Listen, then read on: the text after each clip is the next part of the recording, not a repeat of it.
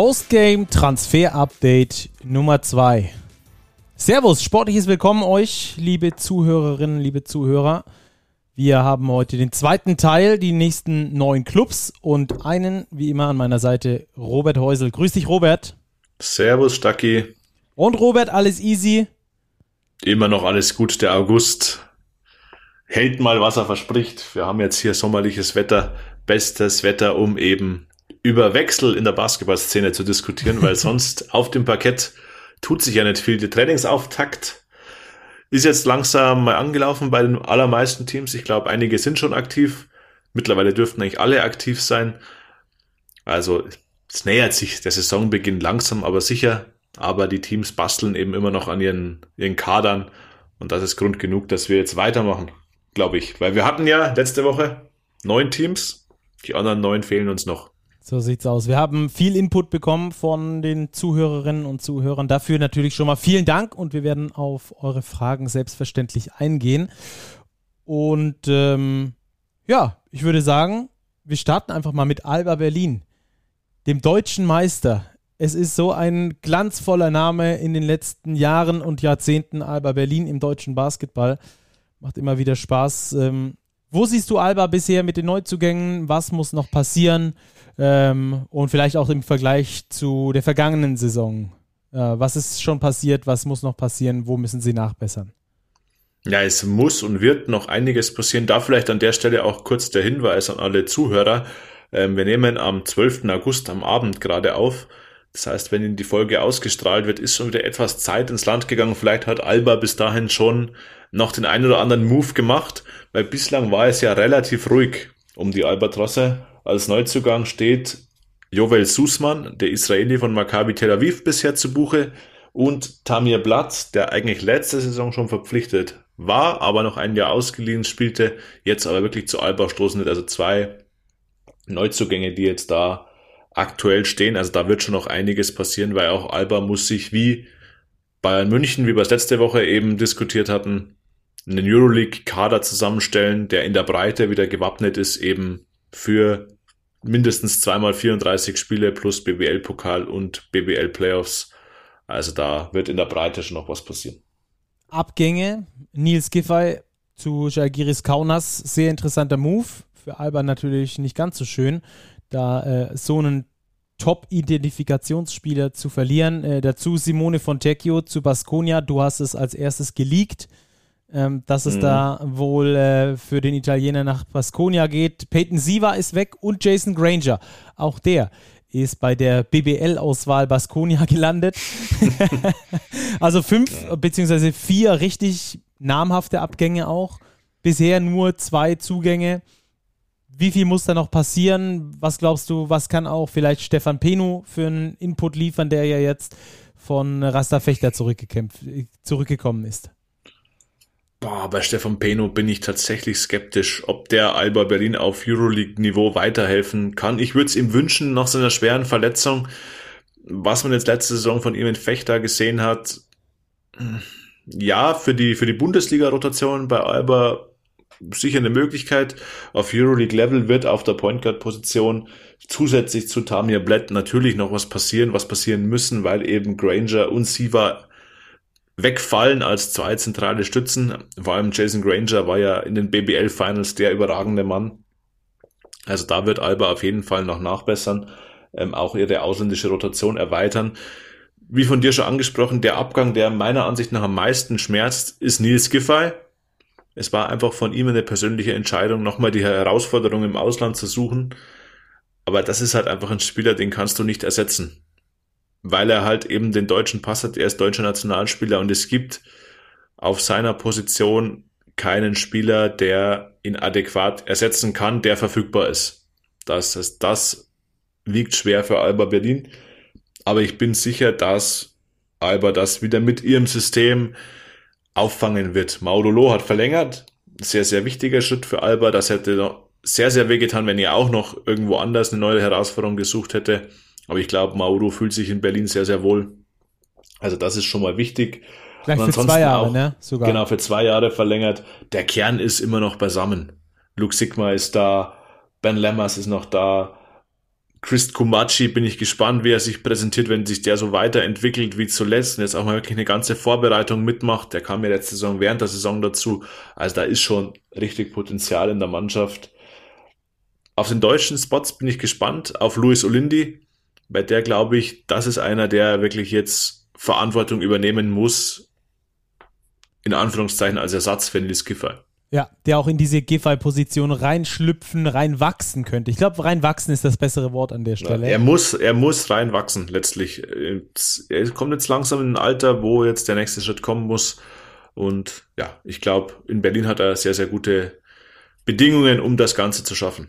Ja, ich bin auch sehr gespannt, wie sich Johannes Thiemann präsentieren wird. Der hat mir unglaublich gut gefallen bei der Quali, bei der Olympia-Quali und auch bei Olympia selbst. Ja. Ähm, da ist er wirklich nochmal ein Stück besser geworden, nochmal ein Stück gewachsen. Also ich glaube, der kann Alba auch in der kommenden Saison noch mehr geben als schon in der vergangenen Saison. Ähm, ganz ja, wichtig. Sehr, sehr guter Spieler. Absolut. Also ähm, macht auch äh, immer mehr Spaß, ihm noch zuzusehen. Jetzt gerade, wo er auch seinen Dreier gefunden hat, noch mehr. Ähm, das geht ja auch immer dahin mehr, dass er, dass er da nochmal ein bisschen Range bekommt. Also mega. Macht wirklich sehr viel Spaß. Ich, hab, ich hatte das Glück, ihn in Ludwigsburg äh, in seinen Anfängen oder fast Anfängen zumindest ähm, viel zu sehen und die Entwicklung, das ist, da geht einem einfach das Herz auf. Mega. Ähm, eine ganz wichtige Personalie, aber bei Alba ist meines Wissens noch nicht 100% geklärt, die des Head Coaches. Wie siehst du da die, den Stand und vor allem die Wichtigkeit dahinter? Ja, du wirst lachen. Ich wurde in den letzten Wochen oft dazu gefragt, vor allem von Kollegen aus Israel, die eben das wissen wollten, wer denn jetzt eigentlich Trainer ist bei Alba, wegen den Spielern Susman und Blatt. Und ich konnte immer nur sagen, ich weiß es nicht. Jetzt haben wir natürlich die Problematik mit unserer Aufnahme und der Veröffentlichung. Vielleicht entscheidet sich Aito in dieser Zeitspanne. Man müsste mal nachschauen, wann er sich letztes, letzten Sommer entschieden hat. Ich meine, das war auch relativ spät. Ansonsten ist das Szenario ja klar. Also entweder Aito macht nochmal eine Saison weiter. Vielleicht auch mal in einem abgespeckten Modell, wie es eigentlich auch schon letztes Jahr mal diskutiert wurde, dass er eben nicht alle Spiele mitmacht. Oder eben er sagt, es ist gut, ich gehe in meine Basketball-Trainer-Rente, dann wird äh, Israel González neuer Headcoach von Alba Berlin. Also das Szenario, glaube ich, ist relativ eindeutig. Ja, und als Aito, äh, Aito als, als äh, schlauer Berater im Hintergrund, äh, der ja, für, ja. immer zur Verfügung steht. Äh, wo müssen die Albatrosse noch was machen, stand jetzt aus deiner Sicht? Ja, sie müssen auf jeden Fall noch was machen ähm, auf der Guard-Position. Da wird auf jeden Fall noch was passieren. Da rechne ich sogar fast mit ja, wahrscheinlich noch zwei neuen Spielern. Wird auch interessant zu sein, wie sie die Flügelposition besetzen, weil von Tecchio ja ein sehr, sehr physisch starker Small Forward war und Jovel Sussmann eher ein Spieler ist, der so, so ein Guard Forward, während ich von Tecchio jetzt wirklich als reinen Forward, also als bulligen Typen auf dem Flügel äh, wahrgenommen habe. Also da wird es spannend sein, wie sie da noch ähm, einen Spieler vielleicht reinsetzen, der da die Lücke ein bisschen füllt, die von Tecchio eben da hinterlassen hat, weil Sussmann eben für mich nicht der 1 zu 1 Ersatz ist, einfach von der Position her. Ansonsten ist das mit dem Jovel Sussmann aber ein spannender Transfer, auch wieder drei Jahresvertrag, ähm, was sich ja bei Small Forwards in Alba Berlin so entwicklungstechnisch ja ganz gut erwiesen hat, wenn man zurückdenkt an Grigonis, an Gidreitis, an Fontecchio. Also da, wenn Sussmann in die Fußstapfen tritt, ist der Weg nicht der verkehrteste. Ja, also sehr interessant. Ähm, mit wie viel Star-Potenzial rechnest du bei den Berliner Nachverpflichtungen noch? Äh, ich meine, mit Jason Granger, Nils Giffey, Simone Fontecchio jetzt vor allem durch Olympia nochmal richtig gehypt worden, aber das waren ja schon auch drei Spieler, die auch Euroleague weit äh, bekannt waren auf jeden Fall. Peyton Sie war natürlich ganz zu schweigen. Das bei Alba finde ich sehr schwer einzuschätzen. Ich glaube, Hima Ojeda wird die richtigen Spieler finden. Ob das jetzt die mit dem größten Namen sind oder die mit dem größten Potenzial, wird fast, fast eher auf zweiteres tippen. Der hat ja immer ein gutes Näschen. Ähm, ob das jetzt die Starspieler schon sind oder ob sie es erst werden, glaube ich, ähm, werden wir sehen. Ich glaube, er wird wieder Spieler finden, die sehr, sehr gut eben reinpassen. Ähm, wie es eben bei Markus Eriksson schon gemacht hat, wie es bei einem von Tecchio gemacht hat. Das waren jetzt nicht die allergrößten Namen im europäischen Basketball, aber sie passen eben ganz genau in das System rein, das Alba spielen will. Und ich glaube, so wird der Kader dann auch fertig gebaut werden. Dann lass uns jetzt von ganz oben nach ganz unten gehen. Oder nach fast ganz unten. Ähm, die Gießen 46ers sind über eine Wildcard in der Liga geblieben und haben sich ganz neu aufgestellt. Wirklich eigentlich, ja, komplett neu aufgestellt. Auf der Coaching-Position haben sie Pete Strobel geholt, ihm einen Zweijahresvertrag auch direkt gegeben. Es zeigt auch das Vertrauen. Finde ich einen der, also einen richtig, richtig dicken Stil muss ich ganz ehrlich sagen. Ich halte ja. Pete Strobel für sehr kompetent, äh, gerade wenn es um die Entwicklung von Spielern geht. Und ähm, genau diese Entwicklung von Spielern hat er ja jetzt auch bei seinen Transfers schon von Anfang an ähm, in gewisser Weise forciert. Also wirklich interessante junge Spieler geholt, die weiterentwickelt werden können. Plus ähm, ein paar Spieler, die BBL erfahren sind und da auf jeden Fall wissen, wie der Hase langläuft. Lass uns da mal so eins nach dem anderen klären. Würde ich sagen, wir gehen da einfach mal ähm, wild durch. Kilian Bienapfel von Bonn hat bei den Bonnern nicht die Chance erhalten, die er vom Potenzial her aus meiner Sicht verdient hätte. Ähm, ihn Sehe ich sehr, sehr spannend, der Spieler. Ich habe ihn gesehen vor ein paar Jahren in München beim Adidas Next Generation Tournament. Stammt ja aus der Jugend des FC Bayern und wurde da in die beste fünf des Turniers gewählt mit einem gewissen Usman Garuba zum Beispiel zusammen, der jetzt ja bei Real Madrid auf dem Sprung in die NBA ist. Also da hat er wirklich sehr, sehr stark gespielt, äh, habe ich mir den Namen schon notiert.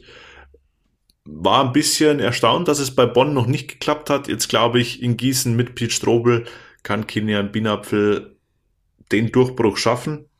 Bin ich mir, also ich will nicht sagen, dass ich mir sicher bin, aber ich bin sehr, sehr optimistisch. Ja, äh, ich glaube auch, dass es letztes Jahr in Bonn, äh, es gab wahrscheinlich ligaweit nicht sehr viel schwierigere äh, Ausgangssituationen als, als für einen jungen Spieler in Bonn vergangene Saison, wo es sowieso schon nicht nach Plan gelaufen ist. Ähm, aber dazu noch äh, Dennis Navrocki, der jetzt da seine, seine Chance in der BBL sucht, davor lange in Jena gespielt hat, in der Pro A. Auch das kann eine sehr interessante Personalie sein.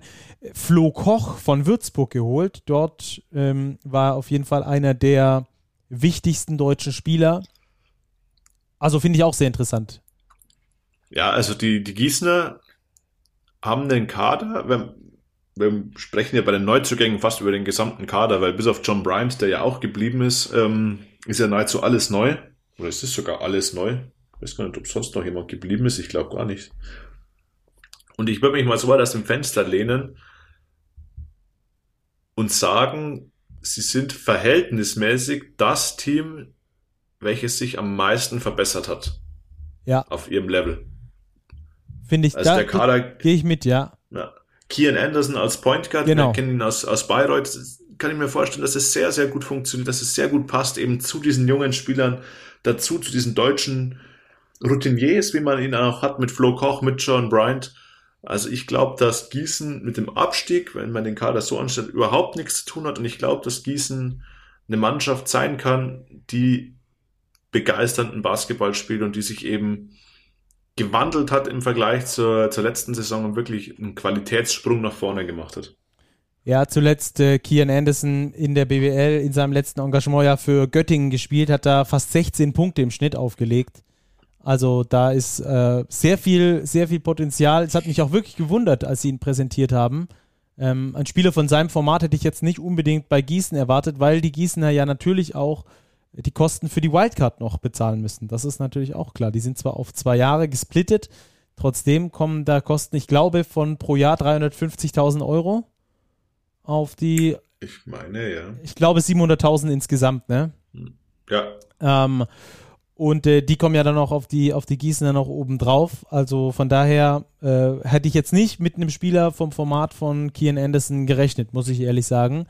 Ähm, dazu Maxi BG, der aus Frankfurt kam, der jetzt auch äh, U20 beim äh, ähm, bei diesem FIFA, äh, FIFA sag ich schon, FIBA-Tournament gespielt hat, äh, bei diesem Challenger, FIBA-Challenger mitgespielt hat, dann eine ganz gute Rolle gespielt hat. Also das ist ähm, eine sehr interessante Mannschaft. Dazu noch Brian Blake, der zumindest mal in der türkischen Liga gespielt hat, äh, McCallum, der aus Helsinki kommt, da ist nicht ganz klar, wie der funktionieren wird, genauso wie bei Philip Fane II, auch er aus Finnland Aber dass die finnische Liga jetzt nicht die schlechteste ist, beziehungsweise nicht die schlechteste Entwicklungsliga ist, hat, glaube ich, spätestens Traybell Haynes unter äh, Beweis gestellt äh, mit seiner Entwicklung dann in der BBL. Also die Gießener für mich sehr, sehr interessant ähm, in der Mischung und vor allem eben durch ihren Coach, durch diesen Stil, den sie da landen konnten, ähm, dass Pete Strobel da eben kein garantierter Vertrag in Braunschweig angeboten werden konnte zu einem frühen Zeitpunkt. Ähm, dann haben sie ihn halt geholt. Das finde ich,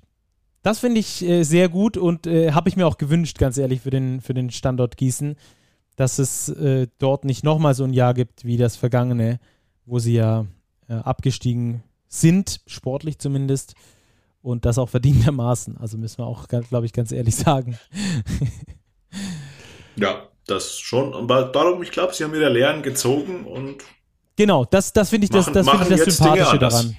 Dass du nicht den gleichen Fehler nochmal machst, sondern dass du guckst, dass du vorankommst. Ähm, also Gießen, eine sehr interessante Mannschaft, die wir ganz genau unter Beobachtung haben.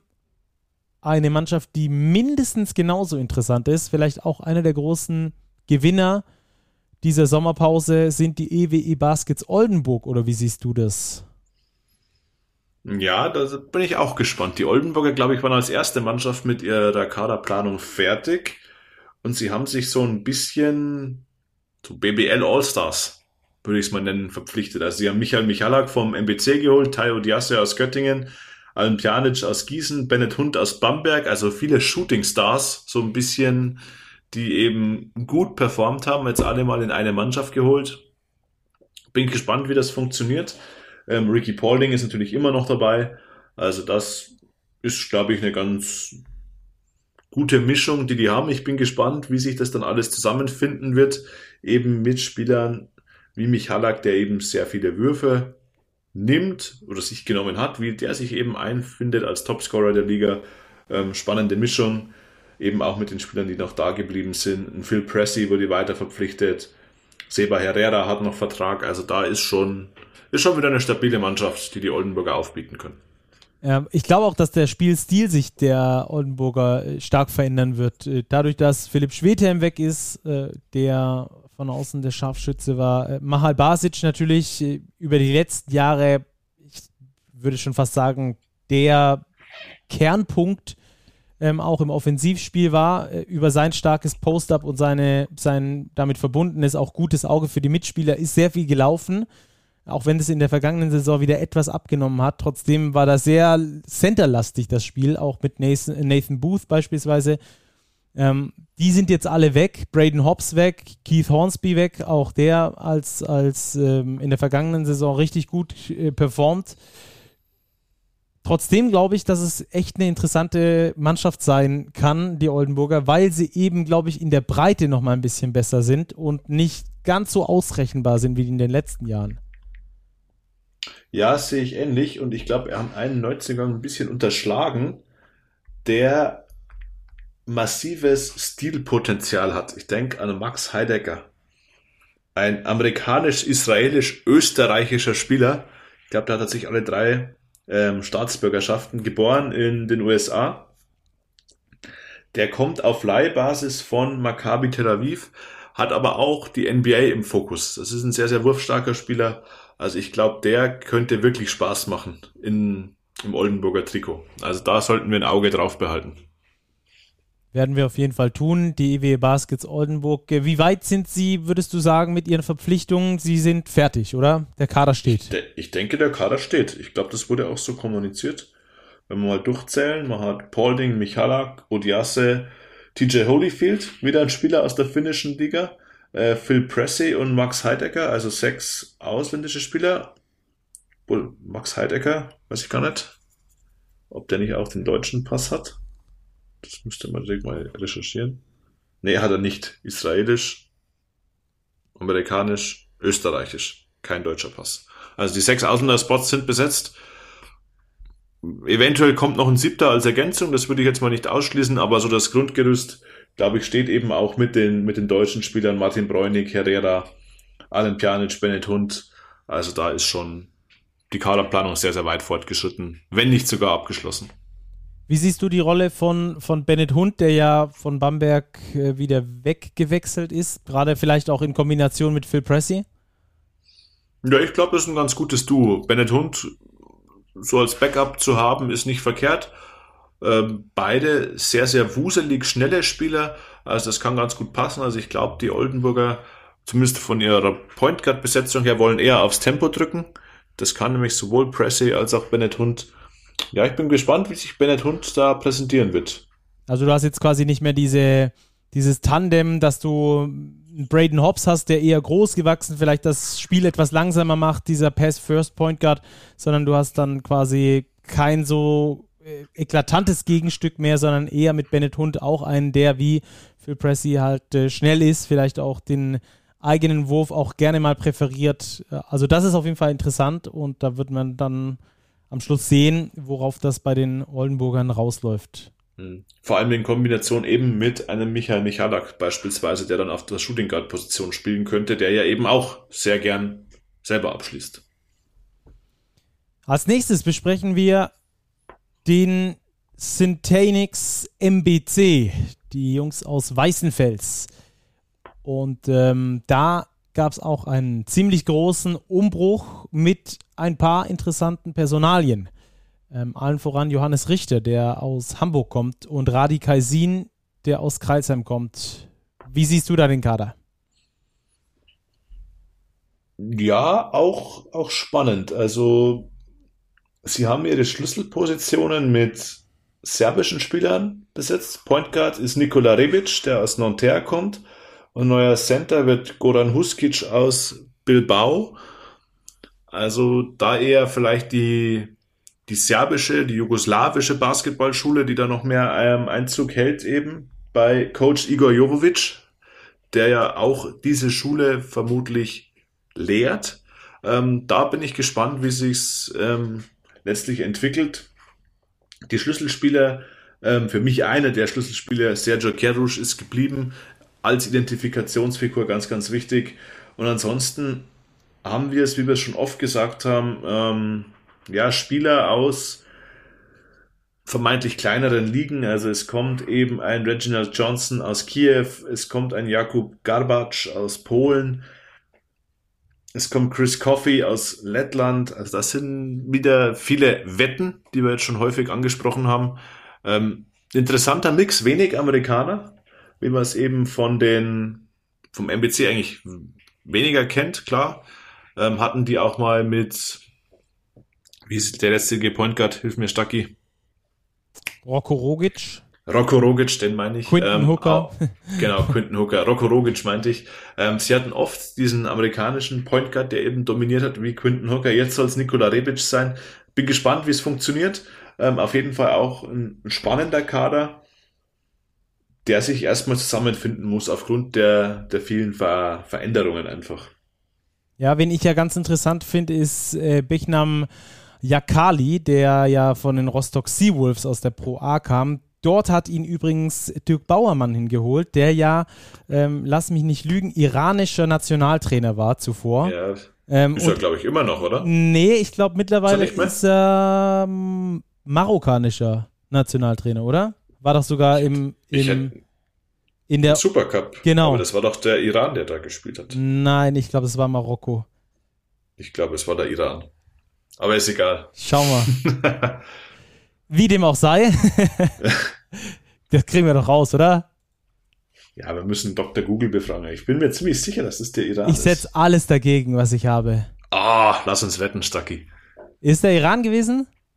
Ich glaube schon. Ich, ja, Ach so. Nee, Tunesien war es, oder? Ja, Kroatien, Brasilien, Tunesien. Nee, doch Tunesien. Tunesien. Aber ja. er war beim Iran auch schon mal Genau, genau. Davor war er beim Iran. Also ah, hat man das ja. jetzt auch geklärt. Aber und, beide äh, verkehrt. Eben aus dieser, genau, beide verloren, auch gut. Äh, eben aus dieser ähm, Konstellation kam dann Bechnam Jakali äh, zu den Rostock Seawolves, hat dort echt gut abgeliefert, richtig gute Statistiken auch gebracht in der Pro A und versucht sich jetzt eben auch in der BBL. Finde ich einen sehr interessanten Spieler, habe ich immer so ein bisschen ein Auge drauf. Äh, dazu Radi Kaisin, der vielleicht jetzt mehr Spielanteile kriegen wird als in Kreilsheim noch und Johannes Richter. Ähm, auch das könnte interessant werden. Ansonsten die, ja, die deutschen Positionen, ich sag mal, interessant besetzt. Sergio Keros kennen wir.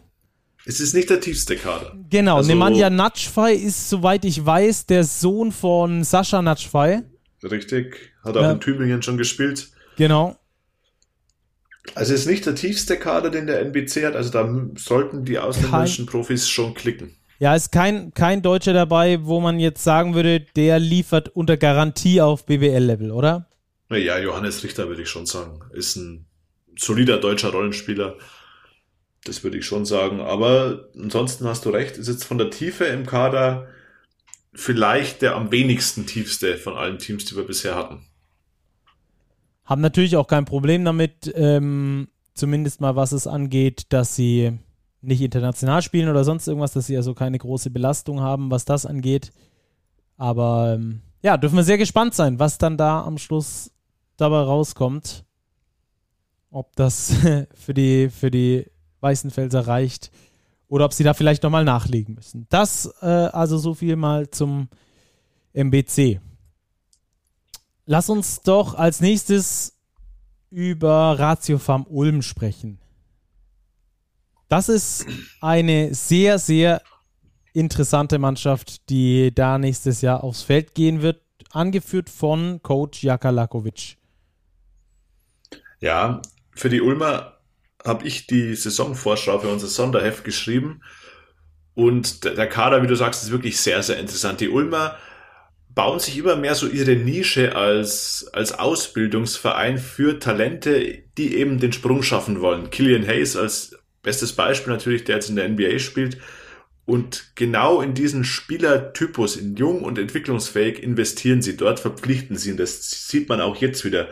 Sie haben mit Fedor Sugic, einen Montenegriner, einen Guard verpflichtet, der noch blutjung ist, der eben jetzt auch herangeführt werden soll.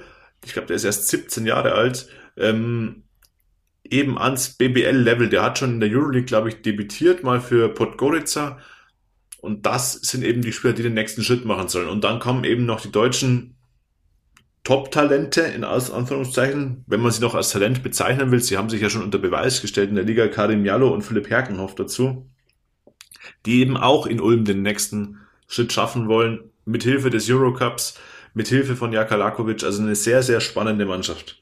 Ja, was äh, insgesamt, wie überrascht warst du von Karim Jallo und Philipp Herkenhoff? Also ich muss sagen, ich war sehr überrascht von beiden, dass sie nach Ulm gegangen sind. Äh, ich habe mich sehr gefreut, weil ich dort für sie, glaube ich, wirklich ein richtig gutes Umfeld sehe, um sich weiterhin zu entwickeln. Ich hätte mindestens einen der beiden bei Alba Berlin gesehen. Muss ich ganz ehrlich sagen. Mhm. Kadim Jallo hätte ich mir sogar vorstellen können, dass er zu den Bayern zurückkommt, weil Marco Pesic ja immer wieder betont, dass das einer seiner größten Fehler in Anführungszeichen war, dass es Karim Jallo bei den Bayern nicht geschafft hat, den Durchbruch eben zum Bundesligaspieler. Und er ist ja einer, der kommt wirklich, der spielt seit der U10 oder seit der U12 bei den Bayern und den hätte man, glaube ich, gerne schon dabei gehabt. Darum hätte ich mir das vorstellen können. Letztlich ist es für beide, für Herkenhoff und für Jallo Ulm geworden.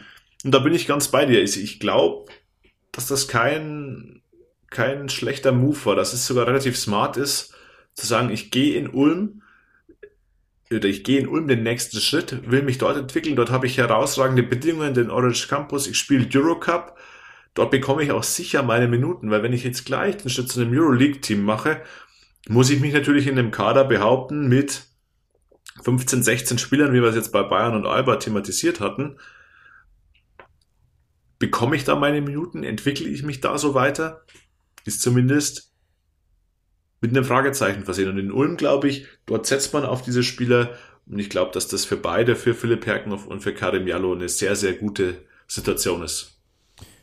Kann ich mir absolut auch vorstellen. Ähm, wie wird sich das Ulmer Spiel verändern? Weil ja dann doch sehr Ossetkowski obstlastig, würde ich mal sagen. Klingt ja, nach einem Ernährungsplan, ist aber, ist aber äh, sind aber die Topspieler der letzten Saison natürlich. Ossetkowski äh, nach äh, Villa Bern gegangen ähm, zu Aswell. Das ist äh, vielleicht, ich denke, seinem Niveau entsprechend. Jetzt kann er sich dort in der Euroleague beweisen, genauso wie Andy Obst bei den Bayern. Ähm, ansonsten Heckmann noch nach Bamberg, äh, aber die beiden zusammen mit Troy Copain vielleicht, der zu Darüşşafaka Istanbul wechselt, ähm, da kann ich mir vorstellen, dass die drei, die haben ja schon ihren Stempel aufgedrückt dem Ulmer Spiel, dass sich dadurch das Ulmer Spiel natürlich auch enorm verändern wird. Ja, natürlich müssen sich da die Strukturen erst neu finden. Ich glaube aber, dass Jaka Lakovic ein Coach ist, der das sehr gut handeln kann. Ich kann mir vorstellen, dass die Grundidee, die Spielidee von Lakovic schon ähnlich bleiben wird. Also man wird immer noch diese enorme Bewegung sehen, viele Handoffs, viele Cuts durch die Zone. Ähm, nur halt eben jetzt mit anderem Spielermaterial. Vielleicht wird es ein bisschen weniger dreierlastig, durch das, dadurch, dass Andy Obst jetzt weg ist. Osetkowski hat ja auch gerne mal abgedrückt, auch von der Dreierlinie als Center. Über den neuen Center müssen wir im Übrigen auch noch sprechen. Ja. Der hat den Dreier nämlich nicht im Repertoire. Also da hast du schon recht, da wird sich was verändern. Ich glaube aber, dass sich die Veränderung im ähnlichen System vollziehen wird. Sind wir sehr gespannt drauf. Ja, äh, wir haben eine User-Frage schon beantwortet, nämlich die von Andreas Glaser. Eurocup, nächster Schritt für Jallo. Da sind wir schon ein bisschen drauf eingegangen. Können wir vielleicht auch später nochmal machen.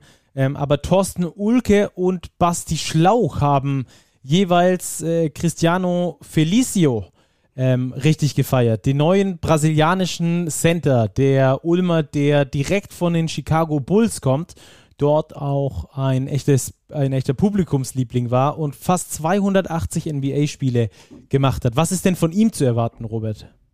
Ja, das ist halt einfach ein richtiger Schrank.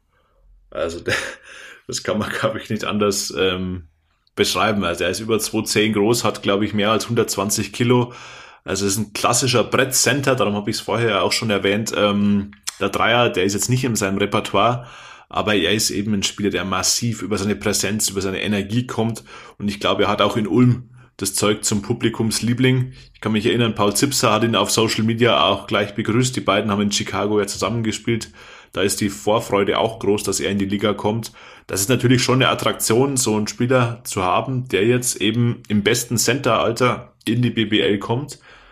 Offenbar tatsächlich aus dem Grund, weil er einfach Basketball spielen will, in einer größeren Rolle wieder. Denn wegen des Geldes wird er vermutlich nicht nach Ulm gegangen sein. Klar wird er auch dort ähm, seine 3,50 Euro verdienen, aber natürlich nicht in den Dimensionen, wie er in der NBA verdient hat. Ich also glaube, zuletzt kann, hatte ich irgendwas gelesen, zuletzt 8 Millionen im Jahr.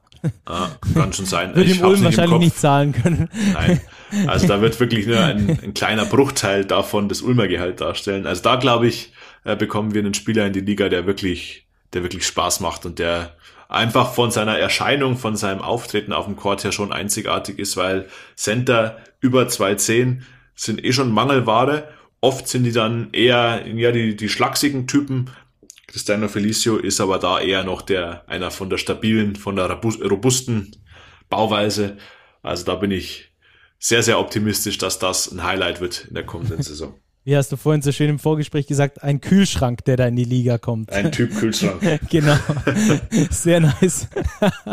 äh, trotzdem müssen die Ulmer, glaube ich, kadertechnisch noch was machen, denn aktuell sind es acht, achteinhalb äh, wirkliche Spieler, die BWL-Level haben. Da muss auf jeden Fall noch was gemacht werden, gerade auf den ausländischen Positionen. Da sind ja erst drei im Kader. Ja, davon gehe ich auch. Also ich war ein bisschen verwundert, als in der Pressemitteilung zu Cristiano Felicio stand, ähm, man sei noch auf der Suche nach einem Point Guard und das klang dann so, aber das wär's dann. Ich kann mir aber nicht vorstellen, dass Ulm in eine Saison mit BBL und Eurocup mit nur vier ausländischen Spielern geht. Also da wird auf jeden Fall noch was passieren. Das werden wir dann wieder thematisieren, wenn wir den Kader komplett haben und wenn wir im September auf die Saison vorausblicken. Ja, ich denke auch. Die Breite im Kader muss auf jeden Fall da sein, wenn da der Eurocup mit seinen mindestens 18 Spielen aufwartet, wahrscheinlich sogar mehr bei Ratio Farm Ulm. Eine Mannschaft, auf die wir uns auf jeden Fall sehr, sehr freuen können bei den Ulmern, so wie sie jetzt schon zusammengestellt ist. Ähm, es gab in Ulm einen kleineren Umbruch, die Topspieler sind weggebrochen. Es gab bei einer anderen Mannschaft einen gigantischen Umbruch. Ich glaube, das ist sogar fast noch untertrieben. Die Telekom Baskets Bonn haben komplett alles auf Null gesetzt und mit Thomas Isalo einen Coach, der ab jetzt, ähnlich wie in Kreisheim vielleicht, das Ganze mal hochziehen soll nach seinen Ideen. Ja, da war es wirklich ein Neustart. Ein bisschen so vom, vom Rebuild, wie es die Gießen 46ers gemacht haben. Also da blieb quasi kadermäßig kaum ein Stein auf dem anderen. Da wurden alle ausländischen Profis, glaube ich, ausgetauscht. Also da haben wir viel, viel neue Gesichter, aber auch alte Bekannte. Ähm, schön vor allem, dass Skylar Bolin wieder in der Liga ist. War ja in Würzburg einer der Leistungsträger über lange Zeit. Den haben sie zurückgeholt. Also da bin ich gespannt, wie Thomas Isalo hier sein Team zusammenbaut. Sein Wechsel nach Bonn war ja auch schon überraschend. Er war ja Gerüchte halber schon mit Euroleague-Teams, mit Eurocup-Teams in Kontakt. Jetzt ist es Bonn geworden.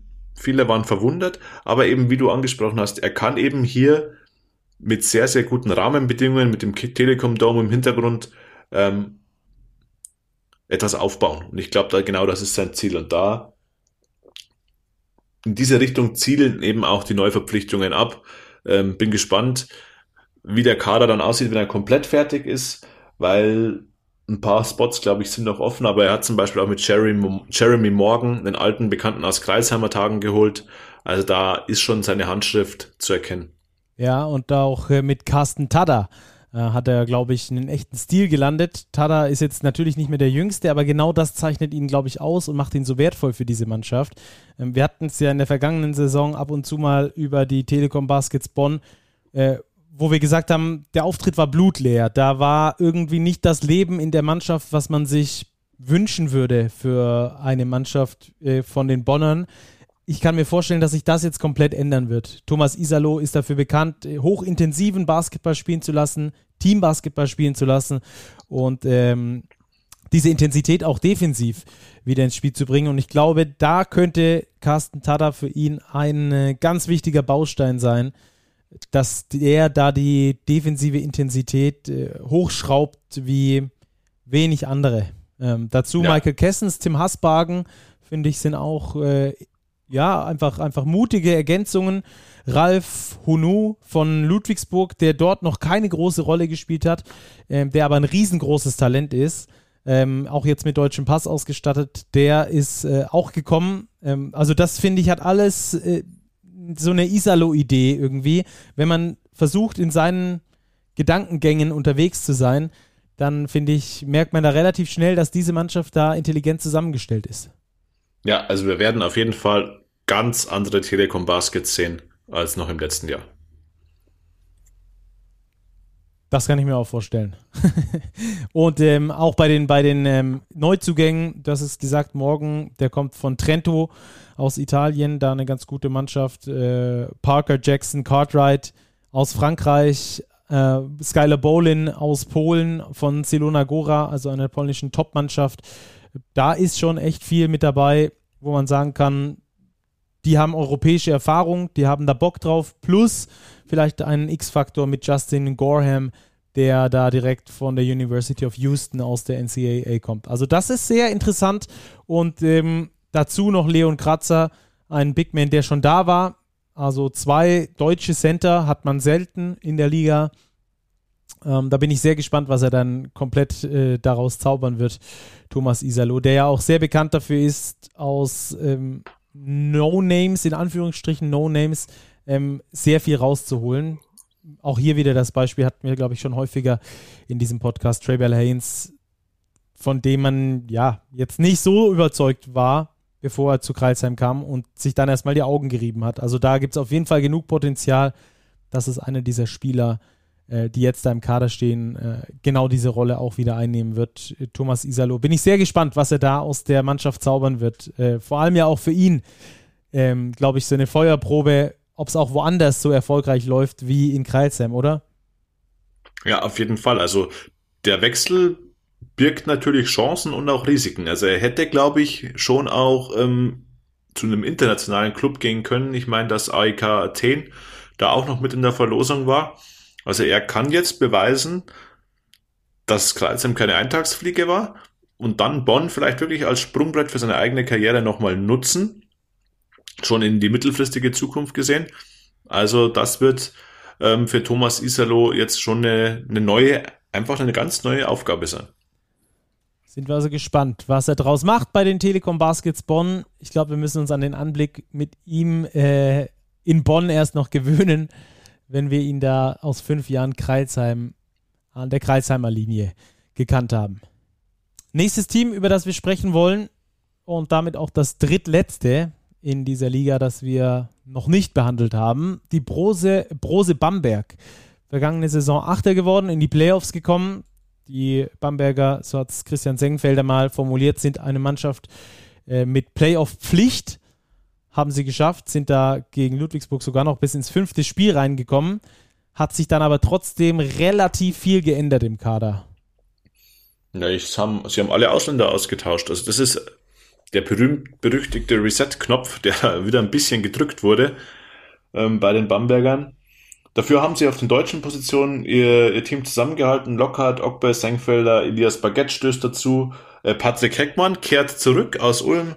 Marvin Umuvi kommt ähm, aus Göttingen. Joel Aminou aus Hagen, aus der Pro A. Also da hat man bei den deutschen Spots eine sehr, sehr breite Aufstellung, viele Optionen. Und bei den ausländischen Spielern, ja, da wird es halt spannend zu sehen sein, wie sich da die neue Hierarchie bildet. Da ist jetzt keiner dabei, ähm, der vom Namen her der Starspieler ist. Klar, man hat Martinas Geben aus Kaunas geholt, der hat da Euroleague gespielt. Ähm, klar war er nicht Starting Center, aber das ist ein, ein litauischer, sehr, sehr gut ausgebildeter Centerspieler.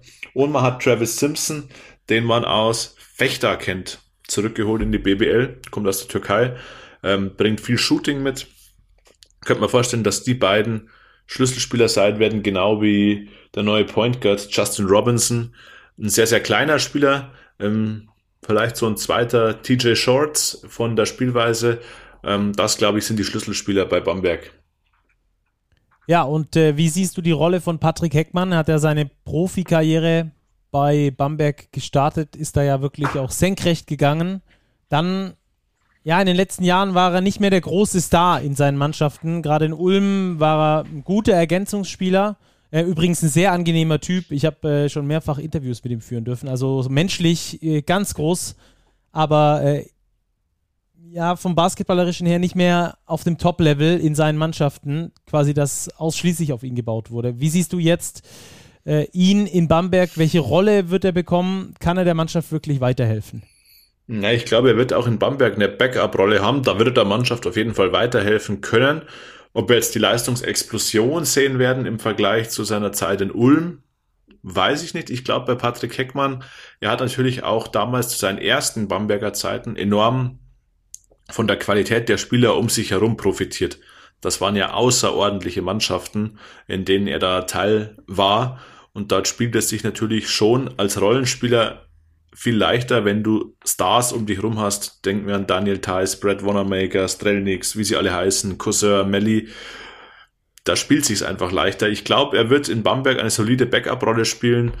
Ähm, wie viel mehr kommt, das werden wir dann sehen. Ich glaube, Johann, äh, Johann Reuerkers, der Coach, plant ja die, die Kaderzusammenstellung relativ stringent. Also er denkt sehr in, in Schema. Die Spieler nummeriert er ja gerne durch ähm, von Starting 5 bis eben Spieler 11, 12, 13 und so weiter. Und ich glaube, dass Heckmann dort einen Platz in der Rotation haben wird, ähm, aber von der Bank kommen wird. Wenn du sagst, alle ausländischen Spieler wurden ausgetauscht, äh, die Bamberger wollten sowas wie einen Neustart vor der vergangenen Saison, sind dann Achter geworden. Ist das für dich, hm, wie soll ich sagen, ähm, ein Eingeständnis, dass es nicht der Neustart war, den sie haben wollten? Ja, ich würde schon fast sagen. Also können wir das so interpretieren aus deiner Sicht? Ich finde, ich finde schon. Ähm, die Bamberger, sie haben ja gesagt, sie wollten in die Playoffs.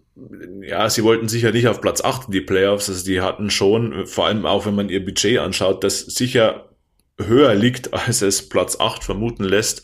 Ähm, glaube ich, war man einfach schon enttäuscht mit dem sportlichen Abschneiden. Der Champions League lief ja hin und wieder ganz gut. Ähm, die Playoffs wurden dann noch erreicht, Spiel 5 gegen Ludwigsburg, okay. Ähm, ich glaube aber, dass man gesehen hat, ähm, dass die Mannschaft nicht so funktioniert hat, wie man sich es vorgestellt hat, weil man eben einfach in der Bundesliga besser abschneiden hätte wollen. Daher jetzt die Neuaufstellung, die Konsolidierung auf den Importpositionen und eben auch wieder der Anspruch, ähm, in die Playoffs zu kommen und zwar weiter vorne als Platz 8. Das sollte auf jeden Fall klar sein. So viel zu Brose Bamberg. Zwei Mannschaften haben wir noch. Die erste wollen wir jetzt behandeln. Die Fraport Skyliners, Platz 11 in der vergangenen Saison. Äh, wie siehst du da die Entwicklung bei den, bei den Skyliners, die ja relativ früh schon wussten, dass sie mit einem neuen Headcoach planen müssen? Das ist jetzt äh, der nächste Spanier übrigens, Diego Ocampo. Ähm, wie siehst du die Skyliners aufgestellt nach aktuellem Stand? Ganz schwer einzuschätzen. Ganz schwer einzuschätzen. Da tue ich mich wirklich schwer. Sie haben interessante Spieler mit sehr viel Entwicklungspotenzial. Ich denke da vor allem ähm, an Bruno Vricic, der letzte Saison schon immer wieder mal aufblitzen hat lassen, welches Potenzial das er hat. Ähm, Lukas Wank kommt dazu, jetzt auch eben mit der Erfahrung von Olympia Lorenz Brennecke aus Berlin. Also da kommen Spieler mit sehr viel Potenzial und da liegt es jetzt eben an Coach Ocampo, dieses Potenzial auch auszuschöpfen wie es bei den ausländischen Spielern ausschaut, ich glaube, dort haben sie auch ziemlich viel auf Reset gesetzt. Also die, die Leistungsträger, Matt Mobley ist ja nach Saragossa gegangen, und Axel Gudmundsson hat den Verein auch verlassen, das waren die beiden Topscorer. Da werden wir jetzt dann mal sehen müssen, wie sich da eben neue Hierarchien bilden, wie bei vielen anderen Teams eben auch. Also bei den Skyliners tue ich mich wirklich schwer, da jetzt schon eine Prognose eben abzugeben. Ja, ähm, auch viele deutsche Spieler haben sie verloren. Marco Völler, vielleicht statistisch jetzt nicht der ganz große ähm, Bringer, aber auch hier wieder ein Typ für den, für den Zusammenhalt der Mannschaft. Der ist ja ins Management gegangen. Michael Kessens nach Bonn, Maxi BG, sicherlich ein entwicklungsfähiger Spieler, nach Gießen gegangen. Konstantin Konga zu Bremerhaven in die Pro A. Ähm, und äh, nachgebessert haben sie jetzt mit Lorenz Brennecke und Lukas Wank auf den deutschen Positionen. Ich glaube, Lukas Wank, der wird sofort funktionieren. Der war jetzt dabei bei Olympia, der hat sich da viel abgeschaut und das ist auch, glaube ich, so ein, so ein sehr straighter Typ. Äh, wie sieht es mit Lorenz Brennecke aus von, von Alba? Ja, der will einfach den nächsten Schritt gehen und das ist so ein Spieler, der kam einfach in der, in der Kaderdichte bei Alba Berlin nicht zum Zug und der will sich jetzt bei Frankfurt auf BBL-Level beweisen. Dort wird er seine Chancen bekommen und da liegt es eben an ihm, die jetzt zu nutzen. Also er hat eine sehr, sehr gute Ausbildung genossen im Programm von Alba Berlin und da muss er jetzt einfach raus aus diesem Schattentreten von Alba, jetzt sich emanzipieren in der Liga und eben sich da etablieren das ist tatsächlich interessant bei den Frankfurtern, weil sie haben mit Len Schormann auf der Point Guard Position einen ähnlichen Spielertypen. Der war zwar schon bei den Frankfurtern, aber auch der ähm, muss jetzt den nächsten Schritt in seiner Entwicklung machen und eben mehr Verantwortung übernehmen. Also da hat Frankfurt einige Spieler, die jetzt so an der, an der Schwelle sind, an der Stufe zum nächsten Schritt eben in ihrer Entwicklung. Und da wird es eben wichtig sein, dass diese Spieler den nächsten Schritt auch machen. Ja, gerade auf den deutschen Positionen. Eigentlich fast ausschließlich haben sie ähm, solche Spieler, wie du sie gerade angesprochen hast, ja. dass sie den nächsten Schritt äh, machen müssen. Einzig Lukas Wank ist etwas erfahrener, aber der ist auch erst 24 Jahre alt, müssen wir auch ähm, so ehrlich sagen. Und ähm, hat in der vergangenen Saison in etwas äh, über 18 Minuten 5,5 Punkte aufgelegt. Also der wird jetzt auch nicht, glaube ich, von jetzt auf gleich dein absoluter deutscher Leistungsträger. Also da auf, wenn wir, wenn wir danach gehen, da sind die Skyliners aktuell, wenn es jetzt hier nicht die Riesenentwicklung gibt bei einem der Akteure, die wir gerade angesprochen haben, dann auch relativ blank. Richard Freudenberg vielleicht mal eine äh, verletzungsfreie Saison, dann könnte er auch genau der Typ werden, der da reinschlüpft. Ansonsten ähm, sehe ich da noch Potenzial, dass die Frankfurter noch ausschöpfen könnten. Also wie gesagt, sehr viel äh, entwicklungsfähige Spieler, aber wenige, die gestanden in der Bundesliga äh, Spiel für Spiel ihre zehn Punkte machen und äh, kaum Fehler. Ja, die Spieler werden sich eben dazu hin entwickeln müssen und bei den Ausländern muss man eben sehen, wer das Scoring auffängt, das durch Matt Mobley und Jon Axel Gudmonsen verloren gegangen ist. Sie haben jetzt zwei ähm, ausländische Center verpflichtet, Matt Harms und Brooks de Bishop. Der eine kommt vom College, der andere aus Weißrussland. Also das sind jetzt mal zwei Imports auf der Center-Position. Ähm, vielleicht kann da einer eben ein bisschen in die Scorer-Rolle schüpfen, am, am Brett einfache Punkte einsammeln. Das wäre für so eine Mannschaft dann schon wichtig. Ja, Rashid Moore ist auf jeden Fall wieder mit dabei. Für die kommende Saison hat verlängert. Das könnte vielleicht äh, einer so ein, ein so ein Anker werden, an dem sie sich da orientieren können. Diego Ocampo auch neu in der Liga. Auch das wird sehr spannend zu sehen sein, wie sich da der Spanier mit seiner Mannschaft präsentiert. Also die Fraport Skyliners ähm, sind aus meiner Sicht noch ein Fragezeichen. Ich glaube, so kann man das zusammenfassen, oder? Ja, sehe ich auch so. Ist noch ein Fragezeichen. Werden wir uns auch aufsparen für unsere Saisonvorschau, wenn der Kader dann komplett ist. Glaube ich, wird es auch einfacher, da ein klares Bild von zu haben. Also, und dann als äh, letzte Mannschaft, last but not least, äh, Medi Bayreuth, die wir besprechen wollen. Und Nick Hümmer fragt da direkt mal nach Marcus Thornton, Thornton. Und ich glaube, dass der tatsächlich einer der Steals in diesem Sommer gewesen sein könnte, oder? Ja, sehe ich auch so. War ja Shootingstar in Chemnitz und bleibt in der Liga, was sehr erfolgreich ist, geht jetzt nach Bayreuth und vor allem ins System von Raul Korner, glaube ich, passt das sehr, sehr gut rein, weil Raul Korner ja traditionell auf scorende Shooting Guards setzt.